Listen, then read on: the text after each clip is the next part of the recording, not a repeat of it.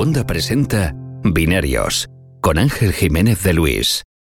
Bienvenidos a un nuevo episodio de Binarios. A veces tengo un guion para seguir. Este episodio no tengo guion porque esta semana me he dado cuenta de que si empiezo un guion se va a quedar obsoleto para el momento en que empiece a grabar. Así que, Félix Palazuelos, bienvenidos a Binario para hablar de, de Elon Musk y de Twitter. ¿Qué tal?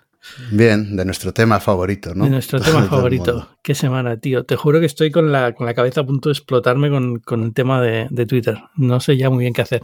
Ya, yo la verdad es que me lo estoy pasando muy bien. Eh, digamos, observando eso, las reacciones de la gente y todo eso, pero vamos. Yo me lo estaba pasando muy bien toda esta semana, pero he llegado a un punto ya hoy, viernes, que estamos grabando, que, que, me ha superado. Es, es, por, más que nada porque como empiezas a hablar de despidos y tal, pues ya te empieza a tocar otra, otra, otra fibra, ¿no? Ya es, un, ya es un tema que es como, ah, ya la gracia se ha perdido un poco. Pero, pero, joder, es que es todo un curso de, creo, de cómo no hacer las cosas. A lo mejor tú tienes una opinión diferente y te he traído también precisamente por eso, porque a veces tenemos opiniones diferentes en cuanto a cómo es Elon Musk y cómo maneja las cosas, pero, pero yo creo que está siendo lo más caótica, la forma más caótica posible que había de hacer esto. O sea, no había, no sí, había una forma Sí, sí, sí. Eh, yo creo que se juntan, personalmente, ¿eh? yo creo que se juntan dos cosas y es primero que Elon Musk yo creo que no estaba convencido de que se iba a saltar el acuerdo y lo ha pillado esto de imprevisto. Ha dicho, bueno, pues tengo que hacerlo ya, lo hago.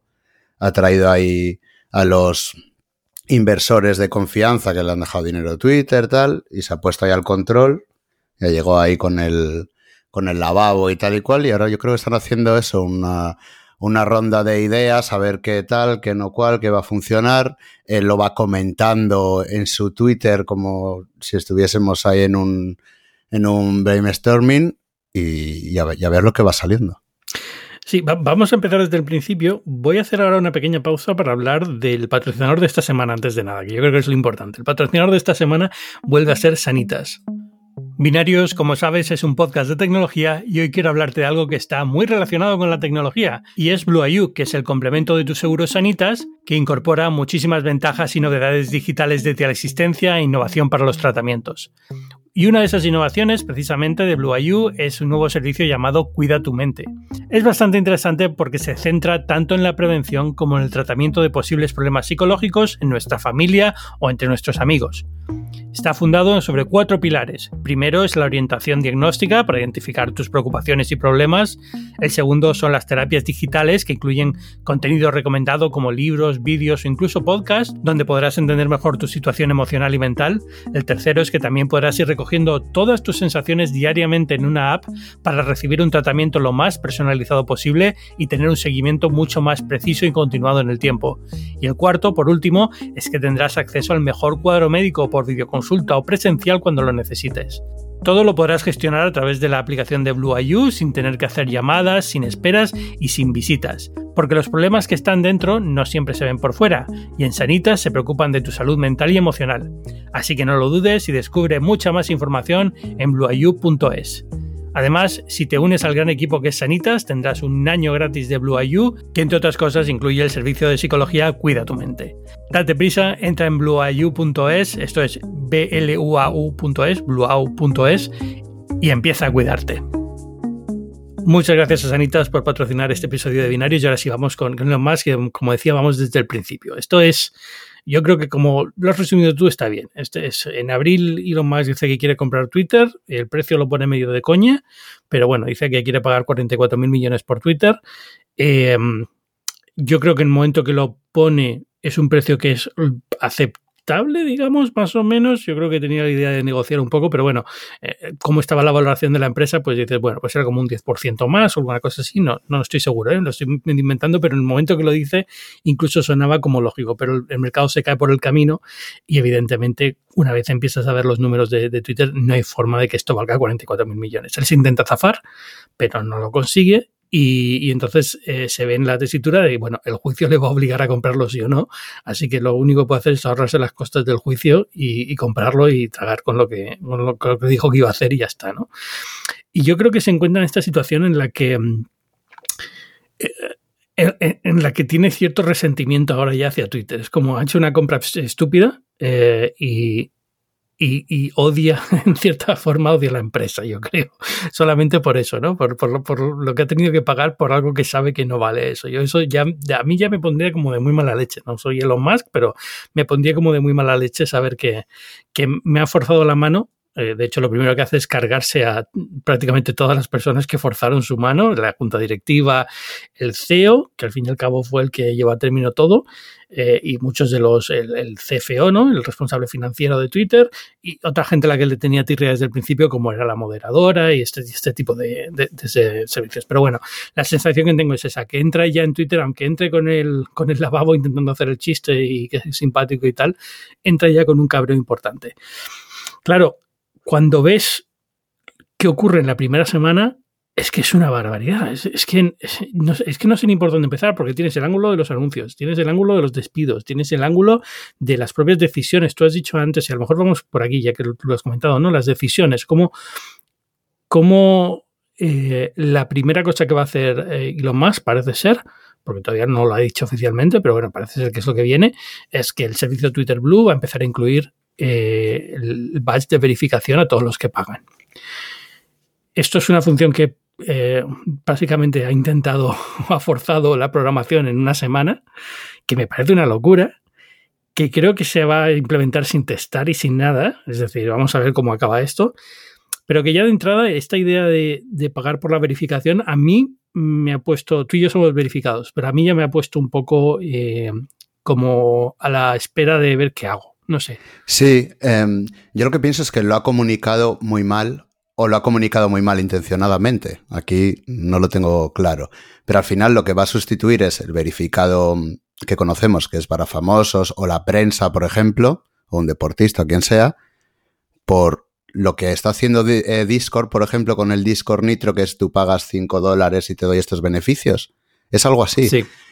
Entonces, lo que no entiendo es por qué te cargas el verificado para poner la opción de pago, porque la función como tal está añadiendo bastantes, bastantes beneficios a Twitter Blue, aumentándole un precio de 3 dólares, que si lo piensas, está bien comparativamente a lo que ofrecía Twitter Blue. Va a tener menos anuncios, el editar que ya estaba, pero bueno, más cosas. Pero te pone el verificado. Yo no sé si añade suficiente ya, y aquí entro yo a dar mi opinión. Yo soy usuario de Twitter Blue, creo que en España todavía no está, ¿no? O sea que no puedes ser usuario de Twitter Blue. Ah, no, no, no está.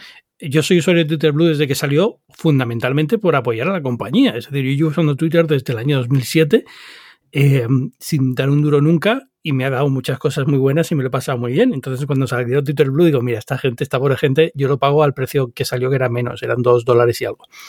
Eh, pues por hacerles el favor. Luego lo que trae, la verdad es que no lo uso nunca, es decir, muy poquito, porque ahora que han anunciado la edición de tweets, he editado algún tweet por probarlo, pero al final no lo hago o cuando me doy cuenta que hay que cambiar algo ya se pasa el tiempo que te dejan editar.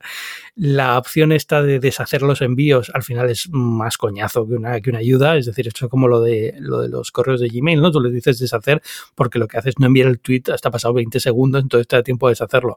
Pero luego al final quieres escribir algo, no quieres esperar 20 segundos para que el resto lo vea, ¿no? Se te ocurre un sistema muy bueno y la gente lo tiene que saber ir sobre la marcha. Entonces eh, yo no lo uso.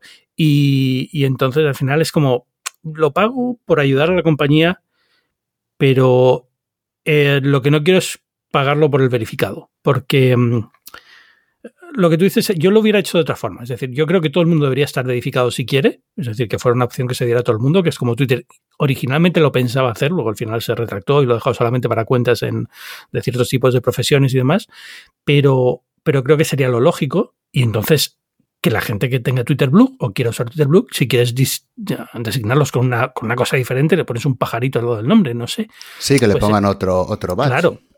Pero no uses el badge de verificado porque tiene otro otro estatus dentro de la red social, ¿no? Entre los usuarios de la red social. Y yo creo que es donde está, donde está el problema. Pero también es verdad que para Elon Musk yo creo que, que es, eh, es, es, lo que puede llevar a la gente a querer pagar 8 dólares. Yo, sinceramente, por el resto de las cosas, no lo acabo de ver. Es decir, em, eh, porque se supone que Elon Musk dice que va a incluir también pues acceso a artículos que se necesitan de un paywall con acuerdos con los medios, pero es que se ha fulminado el equipo de acuerdos con los medios, entonces no sé muy bien cómo va a llegar a estos acuerdos, ¿no? Tendría que sí, o podrá rehacerlo. Eh, eh, Calacanis, que es ahora un poco o eso parece como su mano derecha en todo esto, está bastante involucrado. Sí. Que ha dicho que se van a ir incluyendo un montón de funciones en Twitter Blue, como lo de incluso dar prioridad. Por ejemplo, si Elon Musk escribe un tweet y luego se plaga al instante de respuestas de otros tuiteros, las respuestas de los que pagan Twitter Blue estarán arriba. O sea, los verificados arriba. Que esto es algo que eh, bastante comprometido, creo, porque estás haciendo como un. Como si fuese un juego pay to win, pero es pay to, pay to rich, digamos, algo así. Sí, sí, no, es, es totalmente pay to rich. Y de hecho, habré abre un problema de, spam y de cosas así. Es decir, al final, eh, esta opción no la va a usar solamente el fan de Elon Musk que quiere escribirle cuando le escriba y que le lea. Eh, la va a usar, primero, la va a usar muchísima gente, con lo cual, aunque tú tengas prioridad, vas a seguir siendo el número 450 de una lista de mensajes. Y luego eh, la va a usar sobre todo mucha gente que quiere hacer spam. O sea, mm, de una forma o de otra van a, vas a colarte respuestas de gente que no quiere saber nada, se te van a colar en, la, en, las respuestas porque tienen prioridad. Que también va a tener prioridad en búsquedas, por ejemplo, lo cual también, digamos, es, es forzar un poco. Yo creo que es un producto que está muy bien si eres una empresa, para un individuo tal vez un poco menos, y yo creo que lo podría haber pensado mejor. Es decir, es que no sé, no sé cuánto tiempo le ha dedicado a todo esto, porque sinceramente la sensación, la sensación que me da es que lo está improvisando a base de tweets y a base de lo que le dicen sus seguidores en Twitter. Sí, sí, yo creo que está utilizando. Vamos a cambiar esto, la primera idea, lo cambiamos. Eh, ¿Funciona? Bien. ¿No funciona? Lo volvemos a cambiar. Y así hasta que vaya dando con las teclas. Pero claro, en un producto eh, que lleva 10 años y tan asentado, por eso nos choca tanto. Tal vez si fuese una startup que acaba de empezar un servicio, pues lo veríamos bien. Sí, a lo mejor es eso, ¿eh? porque yo lo veo ya, digamos, con la, la, forma en la que Twitter ha evolucionado y en el último año ha evolucionado bastante, es decir, se han cambiado muchas herramientas, han añadido muchas cosas, pero, pero en general era como todo más aditivo y no cambiaba la esencia. Pero todos estos cambios creo que cambian la esencia de la red social y cambian los incentivos y entonces va a cambiar el comportamiento de mucha gente. Y, y, y choca mucho. No sé, eh, es que me cuesta ver un futuro en el que, en el que Twitter sea una comunidad mejor en base a lo que estoy viendo por ahora. Podría entender si más adelante eh, Elon Musk dice, bueno, esto es el primer paso, pero estoy cambiando más cosas y más adelante voy a corregir y vamos a ver por dónde ir y demás. Pero no sé, la actitud que tiene es, es muy extraña. Como te digo, yo vería bien, a lo mejor incluso costando más para empresas con una serie de herramientas propias, que hay muchísimas, desde TweetDeck, que ya están hechas, ¿eh? y, y, a lo mejor un precio un poquito más pequeño para gente como usuarios como yo, o tú, o quien sea, usuarios individuales que quieran hacer algo, o como lo que es ahora Twitter Blue, pero al margen de todo eso, la verificación no debería formar parte de. La verificación debería ser eso, un servicio que viene con la red porque es algo para corregir un comportamiento que se da en todas las redes sociales, que es la suplantación de identidad, y ya está. Sí, se supone que mm, Elon Musk ha dicho que en lugar del verificado va, va a ampliar el uso de, de, esas notas que aparece abajo. Por ejemplo, en la cuenta de Joe Biden pones el presidente de Estados Unidos o este medio está afiliado con el gobierno chino supongo que querrán eh, poner eso. Este es periodista español o este es no sé qué. Yo no, no le tiene mucho cariño a los periodistas ahora mismo. Yo no creo que vaya a hacer un tag específico, pero creo que para actores y cosas así, por ejemplo, pues sí, ¿no? Pero yo creo que a los periodistas nos tiene bastante enfilados ya a estas alturas. Hay un punto en el que tal vez mm, disienta contigo sobre que no crees que vaya a ser mejor. Eh, puede pasar de todo, pero sí que creo que puede ser mejor eh, tecnológicamente. Eh, bajo mi punto de vista, lleva 10 años sin tanta innovación. Sí que es cierto que desde la segunda llegada de DOS y luego con, con el último CEO había cambios, había propuestas bastante buenas, aunque luego pues, tampoco se hayan comunicado demasiado bien o se les haya dado un eh, buen uso, pero estaba bien. Pero pienso que con Elon Musk, sin tener una directiva que digamos ate la empresa, según decía Dorsey, creo que se pueden hacer un montón de cosas para tener a los usuarios más contentos que ahora. Por ejemplo, eh, lo que yo digo muchas veces siempre, yo respeto la libertad de que cualquiera pueda escribir lo que sea, pero también yo tengo libertad de no escucharlo. ¿Por qué no puede haber filtros alimentados por inteligencia artificial que diga, por ejemplo, no quiero leer nada sobre fútbol? O quiero leer más sobre ciencia o estos tweets de políticos no, no los no quiero en, en, mi timeline. O sea, al final puede convivir la libertad de expresión con la con tener un rato agradable en Twitter, que a veces ese es uno de los problemas. Sí, yo creo que esto enlaza además con, lo que sería la segunda parte de este, de este debate, ¿no? Que es el, tema de, los anunciantes. Hay una razón por la cual todas estas herramientas de moderación acaban tarde o temprano en las redes sociales y es que si quieres anunciantes, los anunciantes no te van a poner anuncios en cualquier sitio. Es decir, tú no vas a un anunciante y dices yo tengo una audiencia millonaria, ponme un anuncio. La anunciante es decir, pero esta audiencia quién es, ¿no? Y entonces suelen tener muy en cuenta el contenido que hay. Eh, por esto, las redes que han surgido, digamos, clones de Twitter, como eh, Donald Trump se va de Twitter y monta Truth, bueno, lo monta, lo, monta, no lo monta él, pero bueno, se, digamos que se suma a Truth, que es la, red, social, la red social de Donald Trump ahora empiezan como libertad de expresión, aquí vas a poder decir lo que quieras y enseguida empiezan a meter moderación de comentarios, ¿no? Parler pasó lo mismo con, ¿cómo se llama la otra? Eh, Gap. sí, Gap, no me acuerdo, pero sí. Eh, pues también pasa lo mismo con todas las redes sociales, acá pasa lo mismo, incluso las que son más extremas. Es decir, te puedes ir a 4chan, pero no tienen publicidad, evidentemente, ¿no? Eh, pero, pero todas estas que surgen al amparo de es que nos censuran en otro sitio y nos cancelan en otro sitio, vamos a montar algo donde podamos ser completamente libres, enseguida esto choca con la realidad. Si quieres hacer dinero, ahora mismo tiene que ser publicidad, nadie te va a pagar. Uh, un toque de atención aquí en los más, por si no has enterado. Y muy poca gente, digamos. Y, el resto de la gente hay que monetizarlos a través de publicidad. Y cuando quieres meter publicidad, lo primero que te van a pedir es eso. Es decir, nadie, Coca-Cola no te va a poner un anuncio si vas a ir al lado de un tuit racista. Así de claro. Porque lo primero que le sacan es el pantallazo. Con lo cual es, es, es yo creo que inevitable, ¿no? Que, que, que ocurra lo que ha ocurrido que es que los anunciantes, lo primero que ha hecho Elon Musk ha sido tratar de calmarlos, eh, por lo visto, por insistencia de la persona que llevaba relación con anunciantes, que al día siguiente fue despedida o se despidió, no sabemos muy bien, dijo que se iba, pero no ha decidido por qué. Pero lo siguiente que hace es coger un avión y irse a Nueva York a hablar con los anunciantes y no sale del todo bien. Es decir, según ellos sale del todo bien. Jason Calacanis estaba diciendo que fantástico, que tenía mucho entusiasmo, pero ese mismo día es cuando empiezan a cancelar muchos anunciantes las campañas en Twitter.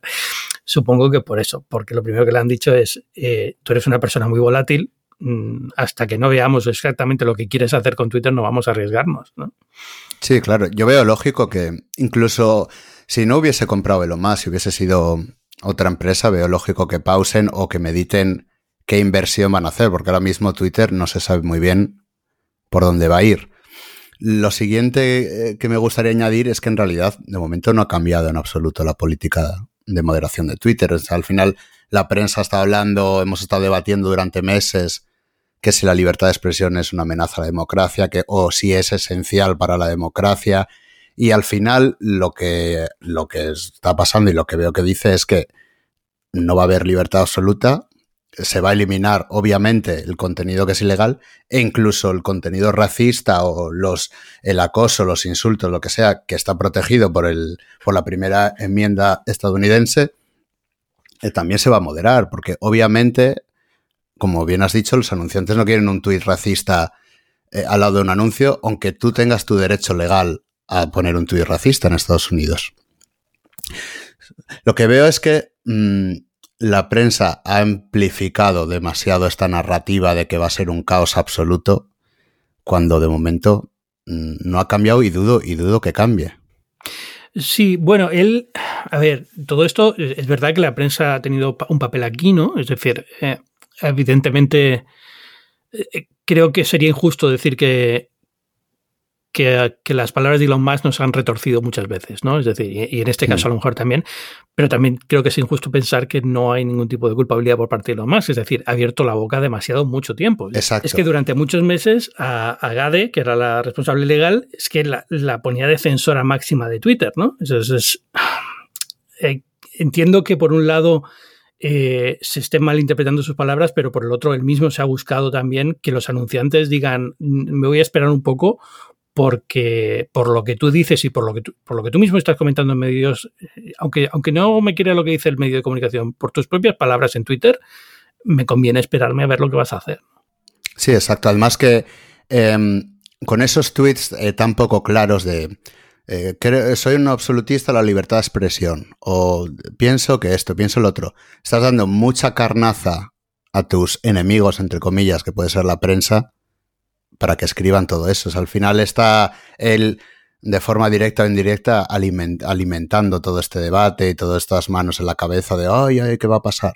Sí, no, creo que lo haga de forma inconsciente, es decir, estoy seguro de que parte de la gracia es esa, ¿no? Es decir, él siempre ha sido muy bufón en Twitter. Yo creo que le hacía mucha gracia durante estos meses, le ha hecho mucha gracia ese tipo de juego.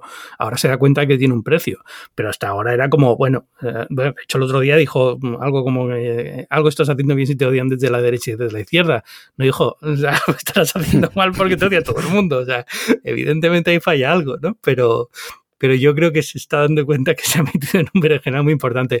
El artículo de The Verge que hicieron sobre Bienvenido al infierno, Elon, creo que es fantástico en ese sentido. Es bastante claro y te, dice, te, hace ver rápidamente en el, en el caos en el que se ha metido él solo por propia voluntad y por, por bocazas, básicamente. Eh, para Elon Musk, lo primero que quiero señalar es que Twitter es parte de lo que es Elon Musk, aparte de enviar cohetes y, y fabricar muchos coches eléctricos y todo eso, es un Twitter. O sea, para él es la forma que tiene de comunicar, es la forma de llegar a todo el mundo. Entonces yo creo que para él también era muy importante conservar Twitter. O sea, creo que no solo es quiero una plaza pública de debate, sino si yo controlo Twitter, no me pueden echar de aquí y puedo seguir expandiendo mis, mis ideas o lo que sea. Para él es muy importante Twitter y es la primera vez que hay un consejero delegado en Twitter que tuitea. Además, creo que lo más conoce, es el, del que mejor conoce cómo, cómo funciona Twitter para crear Gresca, para lo que sea.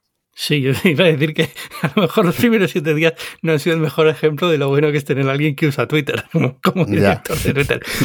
Pero es, pero es cierto que es, era su red social favorita y yo, a mí me cuesta mucho entender a Elon Musk. Eh, un podcast fantástico dentro de Cuanda, por cierto, es Elon, el podcast que hacen Alex Barredo y, Matías sobre Elon Musk.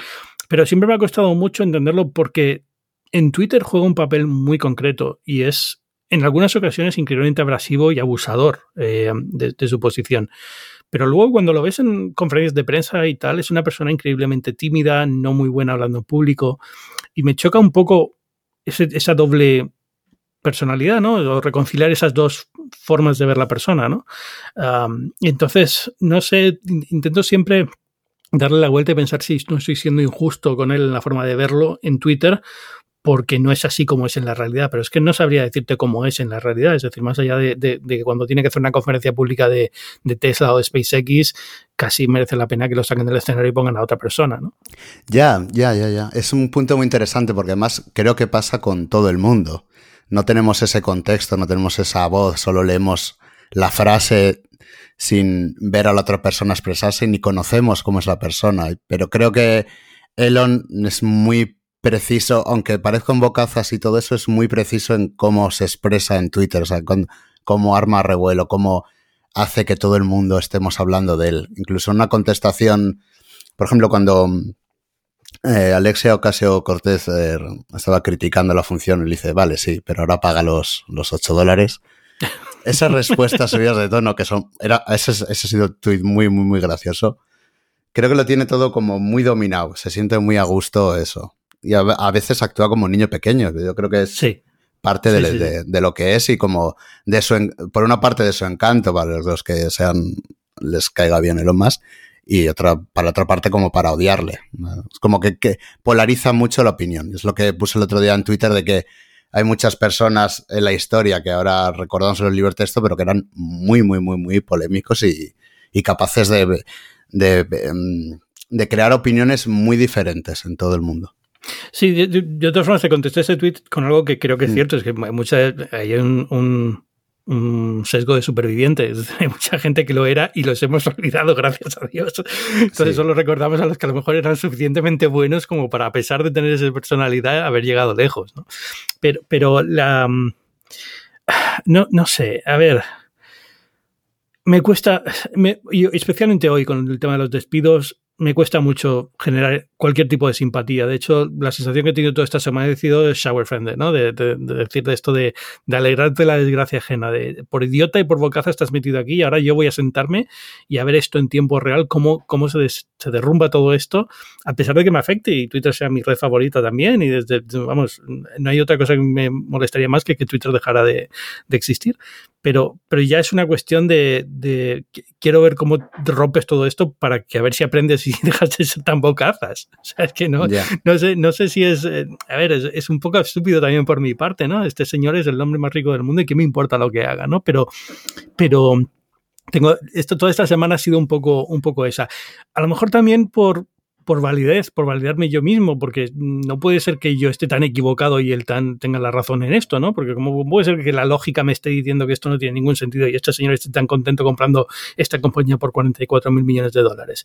Pero, pero bueno, no sé, es eh, ya te digo, hoy, hoy me pilla peor por el tema de los despidos, porque al final creo que han sido como, se supone que van a ser, no ha salido ningún número, ¿no? Pero 3.000 y pico. Eh, 3.700, ¿no? 3.700. Ahora no sé si la cifra es exacta o una estimación, pero. Es, ha sido una escabechina brutal. Eh, yo entiendo, o sea, como cualquier compra de compañía, ¿no? Siempre hay despidos, porque una de las cosas por las que compras una compañía es porque crees que está mal valorada o mal gestionada, y con lo cual cuando tú entras quieres cambiar cosas no sé si 50% es sostenible. Es decir, se ha cargado equipos que yo consideraría que por lo menos habría tenido que dejar a alguien. Eh, derechos humanos, eh, eh, algoritmos, cosas así, ¿no? Creo, no, ya no sé ni cómo ha afectado en España, pero hay, oficinas de Twitter internacionales que han desaparecido por completo. Vale. Yo aquí tengo, tengo dos dudas. Porque la gente se ha quejado, bueno, se ha indignado más bien por el despido así a bote pronto pero creo que es una práctica en Estados Unidos bastante común. Me suena, cuando ha habido despidos, eh, me suena haber visto a ex empleados de otras empresas decir, oye, es que ya no puedo acceder al Slack, me han echado así. Ah, sí, sí, no, o sea, bueno, decir, nunca lo has visto porque es una queja, es decir, porque no es lo normal, no es la forma. Eh, hay una. Nadie está contento cuando lo despiden, imagino, salvo casos muy concretos, ¿no? Que a lo mejor tenías ganas de irte y, te han despedido y oye, mira, pues mm, una excusa para irte. Pero en general, eh, la queja aquí ha sido que es que Elon Musk, desde que llegó la semana pasada, ni siquiera les ha mandado un correo a los empleados. Es que es alucinante. Ha tenido algunas reuniones dentro de, con empleados dentro de la sede de, San Francisco y de Nueva York, pero ¿cuánta gente está en la sede de San Francisco de Nueva York? Es una compañía completamente remota desde, desde hace años. Entonces, con lo cual, pues la mayoría es que se ha enterado de cosas por Twitter. No ha llegado un correo diciendo, hola, soy Elon Musk y soy el nuevo jefe, eh, vengo de buen rollo, ¿sabes? O sea, es, directamente el primer eh, correo oficial de Twitter que han tenido relativo a Elon Musk, es en el que se les dice si siguen o se han despedido. Entonces, es muy duro, tío. Es, es eh, entiendo el cabreo. Y luego que a muchas de estas personas el correo de despido les ha llegado después de, saber que han perdido el acceso al, Slack o han perdido el acceso a su ordenador o lo que sea, con lo cual es como, hombre, no es la mejor forma de enterarte que te has despedido, ¿no? Una cosa es que, vale, eh, puedes entender que te despidan, pero es muy feo que 48 horas, no 48 horas, a lo mejor no, pero 12 horas antes de que te llegue el correo de despido ya no tengas acceso a nada, ¿no?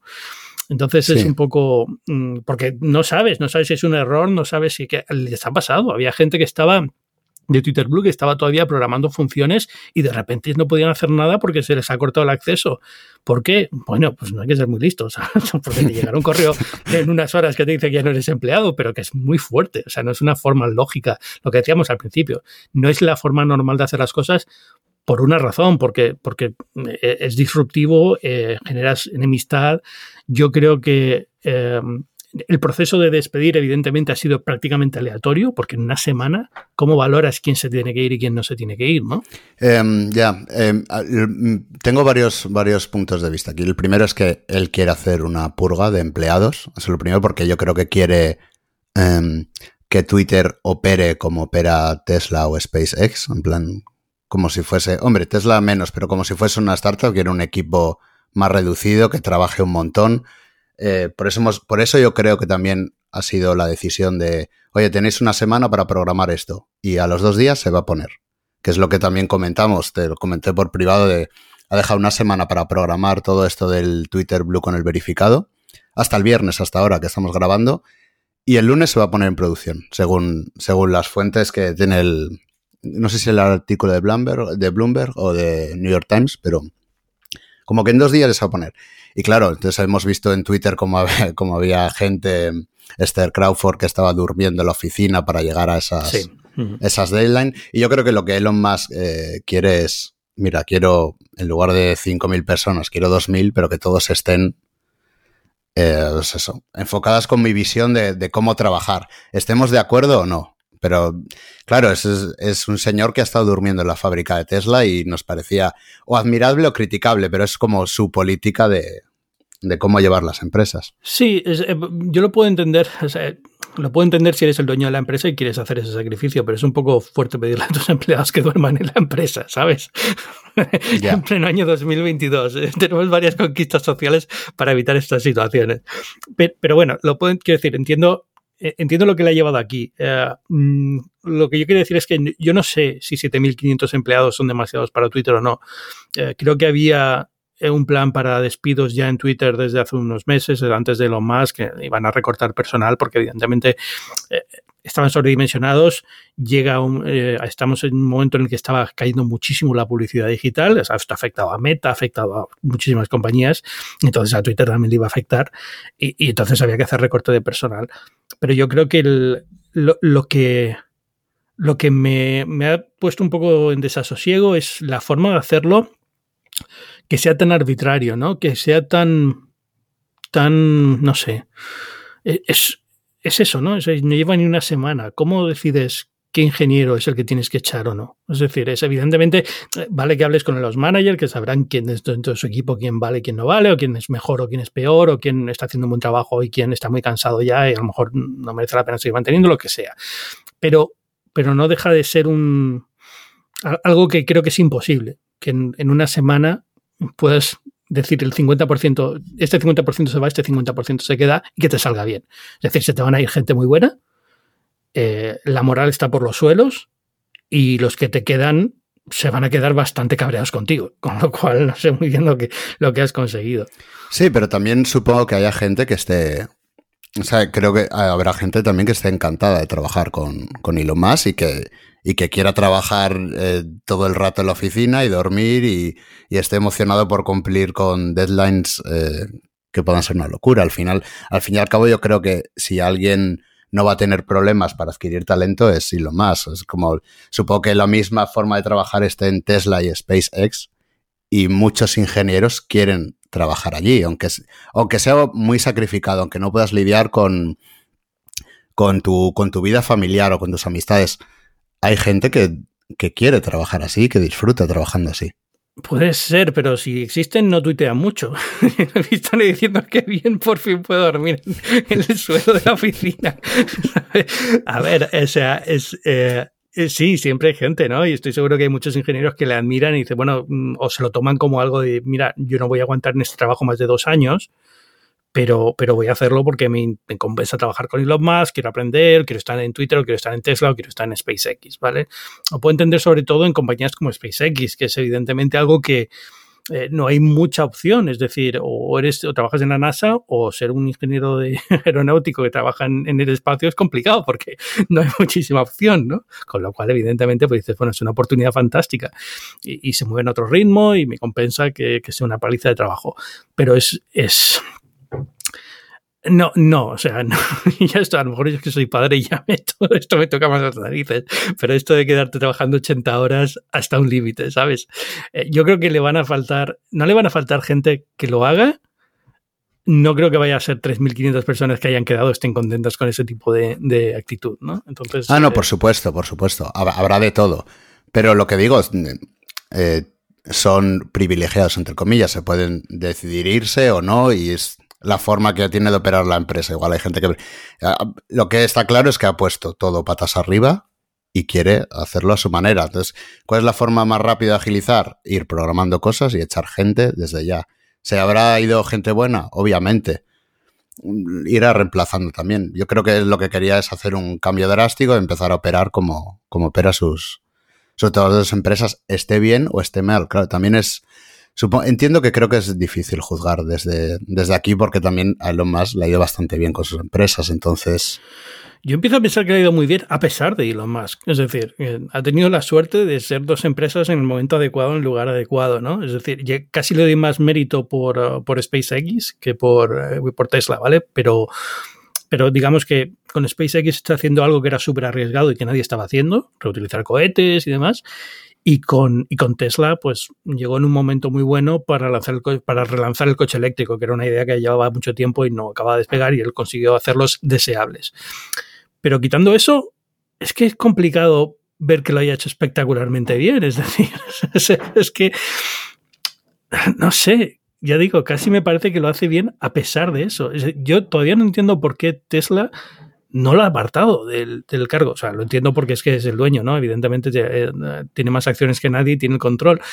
Pero, pero es, creo que ahora mismo es alguien tóxico para Tesla. Que es alguien, es alguien que le está costando en imagen a Tesla. Eh, en un momento en el que a lo mejor no se podrían permitir esto. Entonces, no sé, a lo mejor con Twitter acaba pasando, ¿no? Que le dicen, oye, te vas a quedar de jefe de desarrollo de producto en Tesla, pero ya no eres el CEO. Vamos a poner de CEO a alguien que no sea tan polémico. Ya, es que es, complicado, ¿eh? Yo entiendo que es complicado juzgar. E incluso, aunque alguien admire su posición y crea que eh, todo lo bueno de Tesla y de SpaceX es por él, también se podría debatir si es lo mismo eh, hacer una empresa de cohetes que opere bien a una red social. Claro, es que iba al hilo del artículo ese que mencionabas de Diverge. va a ser, es un infierno totalmente diferente. Aquí no estás lidiando con fórmulas matemáticas o problemas de que el cohete no vuelve. Aquí estás lidiando con el ser humano, que es lo más complicado que hay para el propio ser humano. Hmm. Y que a lo mejor su fuerte no es tanto que sea un buen ingeniero o, que tenga muy buenas ideas, sino que a lo mejor ha tenido las, eh, mucho talento para escoger gente muy buena y rodearse de gente muy buena. En SpaceX, Showell, por ejemplo, ¿no? es la que lleva, la que lleva SpaceX, o en Tesla, pues, ingenieros que ha tenido durante los últimos años. Y en Twitter, parte con desventaja en ese, en ese sentido, porque al principio mm, Elon Musk todavía era poco conocido o era más visto como una figura muy positiva, mientras que ahora eh, ya te lleva un poco a pensarte dos veces si quieres trabajar con él o no, con lo cual a lo mejor reclutar talento le va a salir también mucho más difícil, ¿no? No sé, Félix. Yo la verdad es que estoy como abierto, no lo veo. Creo que la gente se está precipitando un poco en decir que todo va mal, todo está mal yo soy más cauto y creo que voy a esperar unos meses a ver si estos son pues todo mal y lo ha hecho mal y, y, ha metido la pata. O quizá en unos meses se ve que Twitter va funcionando bien, ha aumentado los usuarios, los anunciantes están invirtiendo más y despega la cosa. No lo sé, la verdad. Pero si a alguien le quiero dar la oportunidad de la duda es a, es a Elon Musk. No sé, te iba a preguntar si vas a pagar por eh, Twitter Blue y mantener el checkmark. La verdad es que no. No, no, es muy, muy difícil, muy, muy difícil que lo pague, la verdad. Pero eh, no podemos menospreciar la gente que paga por algo así. O sea, tú y yo no somos el, público objetivo de esto. Yo alucino eh, todo el mundo que paga una skin de Fortnite, un, el, el Discord Nitro ofrece mucho menos que Twitter Blue, muchísimo menos. Es ponerte un, un GIF de avatar. Y lo paga un montón de gente. Yo creo que ahí sí. Pero es que creo que tendría. O sea, yo creo que Elon Musk dice que puedes ponerte un avatar GIF eh, pagando en vez de lo del checkmark, más gente lo compraría, ¿sabes? Eh, el problema para mí, yo creo que tampoco es. Y mira que yo pago Twitter Blue ahora, ¿eh? ¿eh? Si me mantienen el precio, yo me quedo en Twitter Blue. Si no me mantienen el precio, los 90 días que me den son los 90 días que me quedan de checkmark y se acabó. Pero, pero al final es. ya te digo, o sea, es que no me parece. Quiero decir, no me compensa el, por mantener el checkmark azul, ¿sabes? Y, me da pena porque es, algo que en su día me hizo ilusión tener porque evidentemente es una, era algo que no se podía pagar con dinero, con lo cual es un reconocimiento a que lo que hago tiene un cierto valor, ¿no? aunque sea estúpido realmente, porque no tiene ningún tipo de, sentido. Yo lo conseguí porque soy periodista, fundamentalmente, no por otra cosa, ¿no? Pero, pero no sé, como que no no, le veo la. Dejaría de pagar Twitter Blue solamente por saber. Porque digamos que el checkmark pasa a ser otra cosa, pasa a ser el significado de que estoy dispuesto a pagar por tener esto. Y no es cierto, no estoy dispuesto a pagar por tener esto, lo tengo por otra razón. Ya. Así que veremos. Pero bueno, oye, Félix, muchísimas gracias por venir aquí a Binarios a hablar de, Elon Musk. Em, vamos a darle unos, unos meses a ver qué pasa, pero ya digo, yo no soy tan optimista como tú lo único que estoy disfrutando es de ver el desastre y el caos. Pero ya digo, hoy, por ejemplo, también, es un día Sí, es divertido. Me lo, estoy pasando, me lo estoy pasando muy bien, viendo un poco desde la barrera, porque yo intento ya no, no enfadarme, que es algo como que he decidido este año. No me voy a enfadar cada vez que lea algo en Twitter, porque es que es curioso, porque yo entro a Instagram y es una pérdida de tiempo, lo que sea, pero no, no me enfado. Exacto. Veo una chica guapa que está probándose una falda y un bolso, no sé qué. Veo otro que me recomienda un libro. Veo a fulanito que se ha ido a no sé dónde. Digo, pues mira qué bien. Entro a Twitter y es como, el no sé qué, no sé cuál, la democracia. dices, joder, pero es que no, no, te, te dan ganas de cerrar Twitter. Y yo creo que parte de la culpa la tenemos en los periodistas. Es decir, eh, eh, hemos, hemos, hecho Twitter nuestra red social y, funciona eh, en parte porque estamos continuamente ofreciendo opinión sobre cosas y, reaccionando a nuestras propias opiniones y a las noticias y no sé qué, no sé cuántos, pero al final somos los que hemos intoxicado muchísimo el discurso, casi más de los que lo intoxican de verdad, es decir, la gente que es racista, más allá de todo eso, yo creo que incluso si quitáramos eso, si Twitter se mantiene como se mantiene ahora, es una fuente de ansiedad continua. eso es, eso es. Es como que hemos entrado todos sin, sin querer o queriendo en el círculo de, de magnificar cualquier cosa. Por ejemplo, ahora el que esté en contra de Elon Musk, en cuanto vea un tuit racista, lo va a poner. Esto es lo que pasa ahora porque ha llegado Elon Musk. ¿Entiendes? ¿no? Entonces se crea una, una vorágine de amplificar todo como para respaldar tus propias creencias, como el que esté en contra de Elon Musk va a intentar buscar cualquier tuit racista o machista para, para dar sustento a su opinión. O al revés, en cuanto alguien censure algo de, yo qué sé, de las vacunas o, o de algo de Trump, pues ya enseguida lo va a poner. Es que están censurando a los, de a los conservadores. Que, antes pasaba también, pero a lo mejor no se da cuenta y ahora ya lo atribuye eh, al hecho de que esté más ahí, ¿no? Es lo que eso estás diciendo. y luego la prensa se hace eco de eso y venga a alimentar la rueda. Son visitillas, son clics, tío. Vivimos de clics. Sí, sí, Nosotros vivimos de clics. Así que ahí, estamos. Bueno, yo no, yo, yo, vivo de, oyentes de podcast, así que... así Félix, que escuchadnos. Exacto. Félix, muchas gracias por venir. Muchas gracias a ti, Ángel. Y ya sabéis que yo soy Ángel Jiménez de Luis, esto es Binarios, un podcast de tecnología en el que hablamos cada semana de la actualidad de tecnología. Formo parte de Cuenda, una red fantástica de podcasts en español. Apuntaros a todos los que tenemos, eh, no dejéis de escuchar este. Y yo no os pido clics, no os pido dinero, pero sí que os pido que si tenéis un minutito para dejar una valoración en, en iTunes o en Spotify, donde quiera que escuchéis este podcast, que la dejéis, siempre que sea buena. Si la vais a dejar mala, no la dejéis, que no merece la pena el trabajo. Muchas gracias, Félix. Y nada, nos escuchamos la semana que viene. Chao.